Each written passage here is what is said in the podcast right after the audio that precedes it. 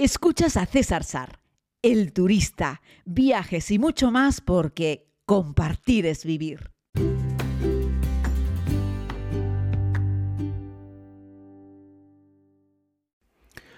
Muy buenos días, tardes o noches en función del momento en el que escuches este podcast. Gracias por seguir estas historias a través del audio hice un directo eh, para Instagram en el cual hacía una llamada a la acción para que si no escuchabas podcast te animaba a hacerlo, para que te suscribieras, si eres uno de estos nuevos suscriptores, suscriptoras, muchísimas gracias.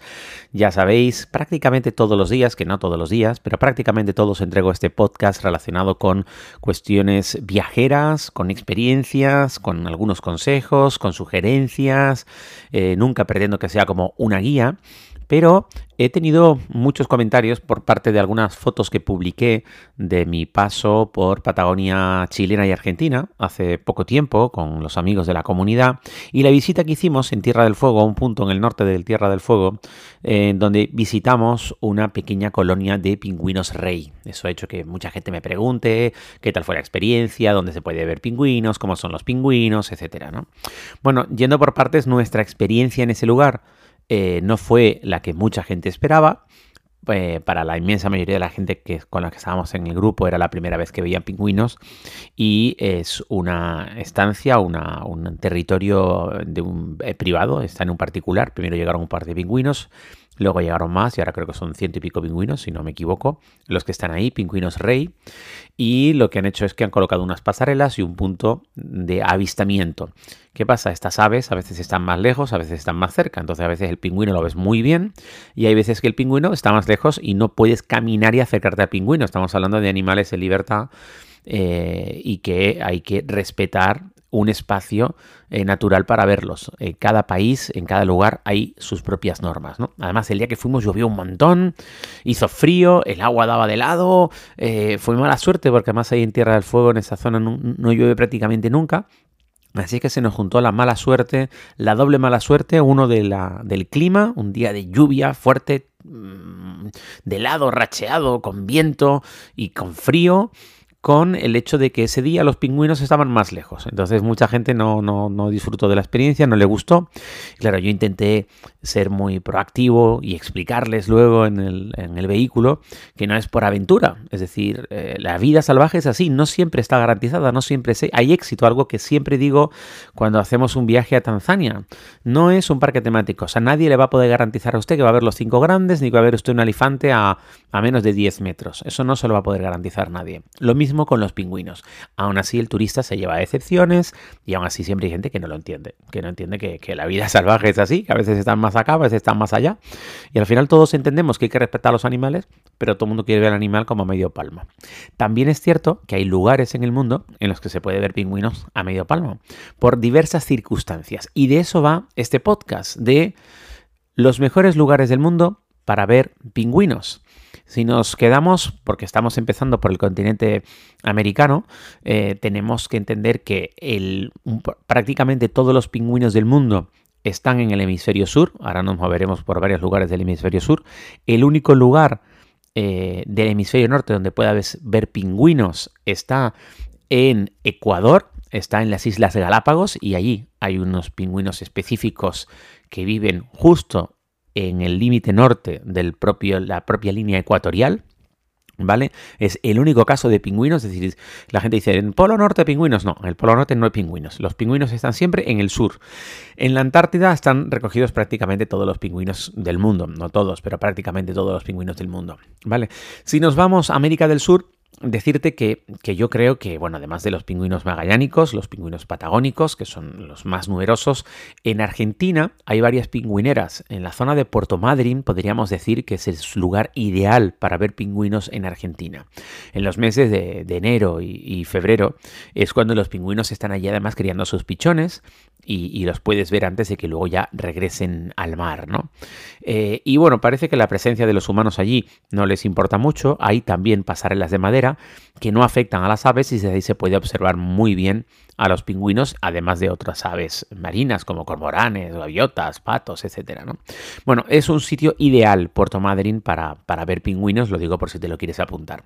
Otro sitio que lo he filmado en dos temporadas de la serie es Isla Martillo, como a una hora y pico de Ushuaia, en la estancia Haverton, algo de lo que les he hablado en las dos temporadas de la serie, y pocas historias que repito en las dos temporadas, esta es una de ellas. Y ahí es una isla que tiene una pingüinera que pertenece a una estancia privada. Hay un cupo de personas que tienen, o sea, hay un cupo de, número de visitantes al día en la estancia. Por eso, si vas a ir, reserva con mucho tiempo de antelación, porque una vez que se llena, no, eh, no lo cambian, ¿vale? Es decir, a la isla solamente pueden entrar 80 personas en cuatro grupos para realizar estas caminatas con los pingüinos. Hay unos senderos de los cuales no te puedes salir, pero la realidad es que estos senderos están en medio de la pingüinera, es decir, los pingüinos atraviesan el sendero. No es que tú te salgas del sendero para verlos, es que los pingüinos se meten en el sendero. De allí que hayáis podido ver algunas fotos mías con pingüinos a dos palmos que a lo mejor puedo entender que la gente de la comunidad con la que hemos hecho ahora el viaje y algunos se quedaron un poco decepcionados con el tema de los pingüinos esperaban verlos a esa distancia. Eh, bueno, ahí nos lo apuntamos. A lo mejor Francisco y yo tendríamos que haber explicado que había un punto de avistamiento. También es cierto que en ese punto de avistamiento, en la pingüinera de, eh, que hemos visitado ahora en, Chile, en esa estancia, eh, a veces los pingüinos están pegados, pegaditi, pero pegadísimos a esa pasarela de avistamiento, ¿no? Pero bueno, no voy a insistir en eso porque la verdad es que tuvimos mala suerte.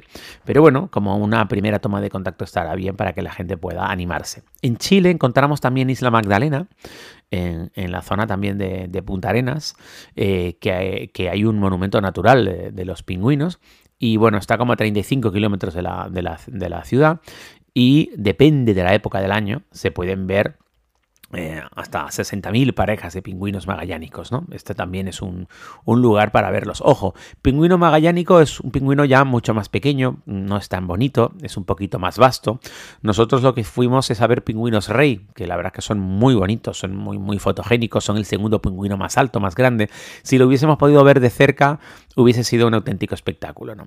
También tenemos en el lado argentino, en Patagonia, Isla Pingüino, en la zona de, Santa Cruz, eh, pues evidentemente Argentina, la zona del Atlántico Sur, y eh, como a 3 kilómetros de, la costa, pues está Puerto Deseado. Y bueno, turísticamente es un lugar muy atractivo porque la gente va allí precisamente a ver pingüinos, ¿no? Eh, pingüinos de Magallanes, pero también el de penacho amarillo, ¿no? Y bueno, estos dos tipos de pingüinos comparten la, isla, eh, además de con otras aves marinas. Así es que apúntatelo. Isla Pingüino es un buen sitio. La península de Valdés también, y volvemos a la zona de Puerto Madryn, también es un lugar espectacular. Eh, sabéis que toda esta zona de la península de, de Valdés, además, ha sido declarada Patrimonio Natural de la Humanidad por, por la UNESCO.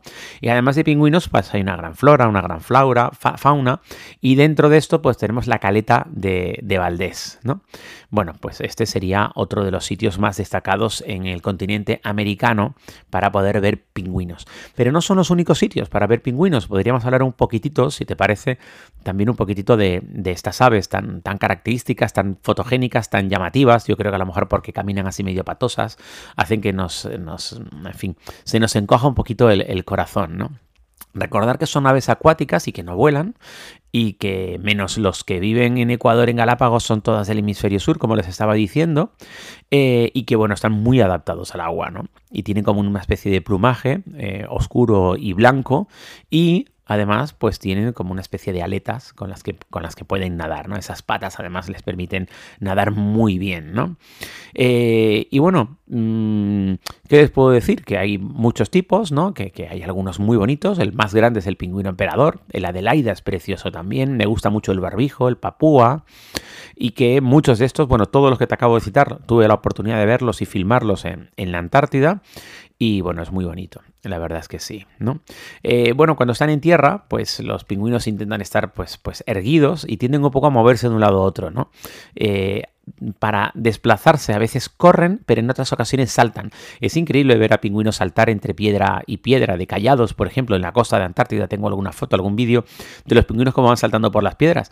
Y no se caen, ¿eh? es sorprendente. A veces sí. Y luego, por ejemplo, tienen las famosas autopistas de los pingüinos de las que les he hablado alguna ocasión, que son estos carriles porque ellos intentan colocar la zona de los huevos y la crianza en la parte alta de una, alguna colina y luego bajan para ir al mar a buscar mm, pesca, para dar de comer a sus polluelos. Y muchas veces para bajar lo hacen como por esas autopistas, esas vías que han creado, es decir, como unos carriles en la nieve, pero otras veces se salen del carril y lo que hacen es que se tiran como de pecho y bajan como si fuese un tobogán, ¿no? Sobre, sobre el vientre, ¿no? Y se, y se impulsan con las patas de atrás. Y la verdad es que también es un, es, un espectáculo ver hacer eso a los pingüinos. Y la verdad es que llama muchísimo la atención. Y bueno, pues están siempre ahí más o menos cerca de la costa para criar a los polluelos, evitando, eso sí, la cercanía de otros depredadores marinos que si no, pues se lo comerían. Decir que los pingüinos además viven en, en pareja y que los machos también se dedican a la crianza. Se van, se van turnando machos y hembras para, para criar a las, a las, crías. Ahora, ahora vamos a llegar poco a poco a contaros eh, los otros lugares del mundo que no son América del Sur donde poder ver pingüinos, aunque ya no hace falta ser muy inteligente si te digo que es el hemisferio sur, pero bueno, quería ir contándoles algunas cosas, eh, ¿sabes? Sobre, sobre estos pingüinos, ¿no? Eh, la temperatura de los pingüinos la regulan un poco eh, por el color que tiene el pingüino, es decir, suele variar el color del pingüino en función de la zona del mundo en la que viva y la temperatura del agua en la que se encuentre y también del camuflaje que necesite en el entorno en el que está. Así es que cuando uno ve un pingüino con, un, con una coloración u otra, aunque podrían parecer todos iguales, pero si te dedicas a ver pingüinos en cualquier página web te darás cuenta que no, que los pingüinos varían, varían de tamaño, varían de plumaje varían, y varían de color, ¿no? Eh, Y los pingüinos pues se balancean, como les decía, de un lado a otro para, intentar conservar un poco la energía que tienen, ¿no? Mm, porque lo de caminar para ellos es una actividad accesoria, es decir, lo hacen porque tienen que llegar hasta la zona de anidamiento, si no, no, no caminarían, ¿vale? Porque tienen que separarse un poco del agua para evitar los depredadores, para el tema de la crianza, pero el hábitat en el que los pingüinos se sienten como en casa, evidentemente, es, es el agua, ¿no? Y ahí deberíamos, eh, ahí es donde donde los solemos ver con más frecuencia, donde es más fácil verlos. ¿no?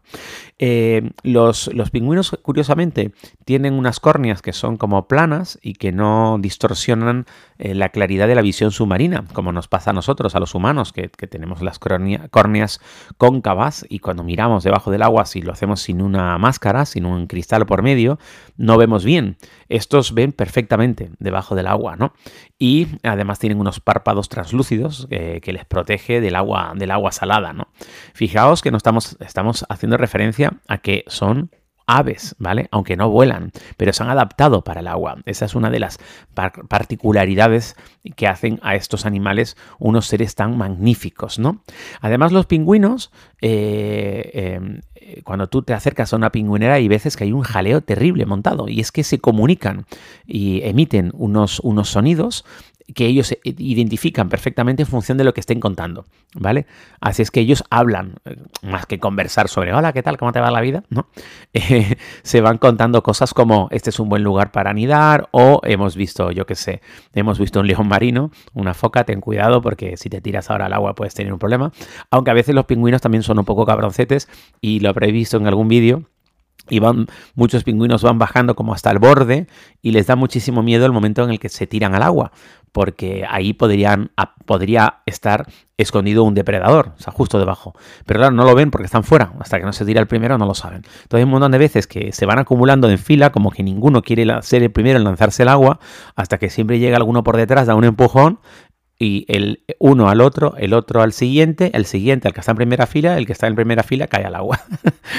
Y si no pasó nada, es que se pueden lanzar el resto. Y si al primero se lo come, se lo come alguien, es que mejor quédate en tierra, porque no es un buen momento para lanzarse al mar. ¿no? Bueno, estas son esas cosas que ocurren, que son curiosidades, y bueno, lo habrás visto también en los documentales, ¿no? Eh, y bueno, que además que los pingüinos, les digo que viven en parejas, y muchos de ellos mantienen la pareja durante prácticamente toda la vida, y se aparean siempre la misma pareja de, la misma pareja de, de pingüinos, ¿no? Em, ¿Qué más les puedo contar? Eh, que también sean adaptados para beber agua del mar, que son capaces de filtrar la sal del agua salada para beber, que tienen una, glándula especial, que además es muy poco común, hay muy pocos animales en el mundo que son capaces de, transformar el agua salada en agua dulce para hidratarse. Em, y y bueno, y que además luego esa sal, pues la, como que la estornudan y la sal sale por la nariz, ¿no? Eh, se supone que hay como 26 especies de pingüinos, lo que pasa es que, que, bueno, hay especies y subespecies y antes había menos y algunos que se consideraban dentro de la misma rama luego los separaron, bueno, los científicos han ido investigando a lo largo del año, ¿no? A lo largo de los años, ¿no? Es muy interesante.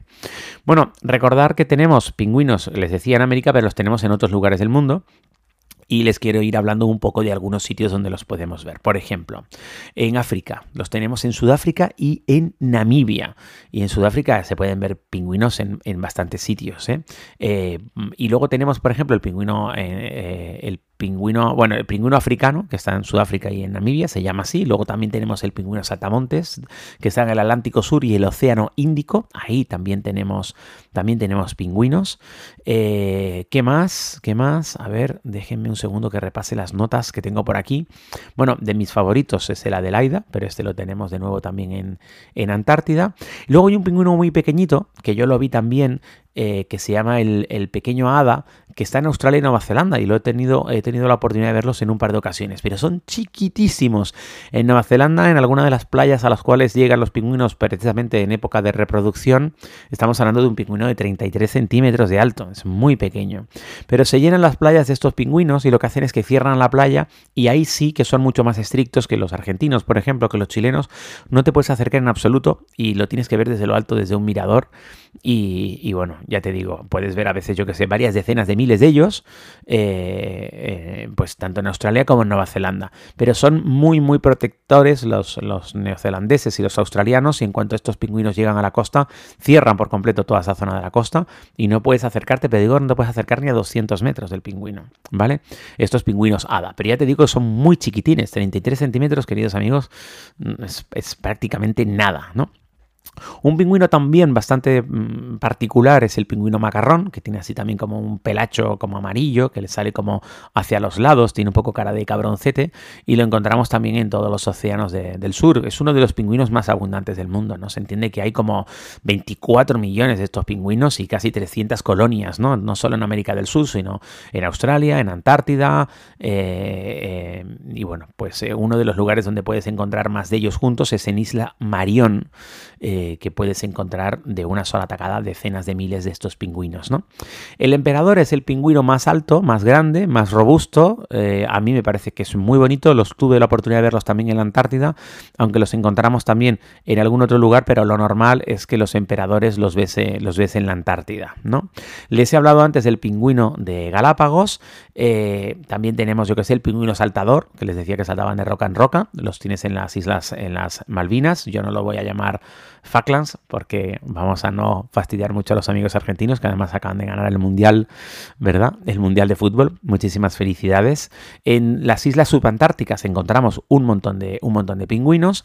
En África tenemos un lugar, en Sudáfrica, perdón, muy especial, eh, hasta la zona de Puerto Elizabeth, eh, y tenemos la zona de Boulders Beach en Ciudad del Cabo. Y aquí, en este sitio en concreto, es de los pocos o el único lugar en el mundo en el que te puedes bañar con pingüinos. Es decir, hay tantos pingüinos en esa costa, en esa playa, que te puedes meter en el agua y ahí hay pingüinos. Ojo, ¿eh? no te digo yo que el pingüino se vaya a acercar a que le hagas un mimo. Eso no, pero están muy acostumbrados. Ojo, incluso en verano el agua está fría, pero te puedes meter con un neopreno en la, zona de Boulders Beach, en Ciudad del Cabo, y te puedes bañar con delfines. Yo no lo he hecho nunca, pero me gustaría hacerlo.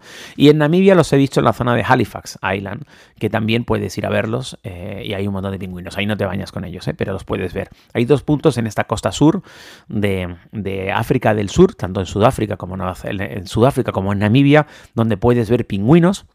La gente no lo suele meter en la cabeza como me voy a Sudáfrica a ver pingüinos.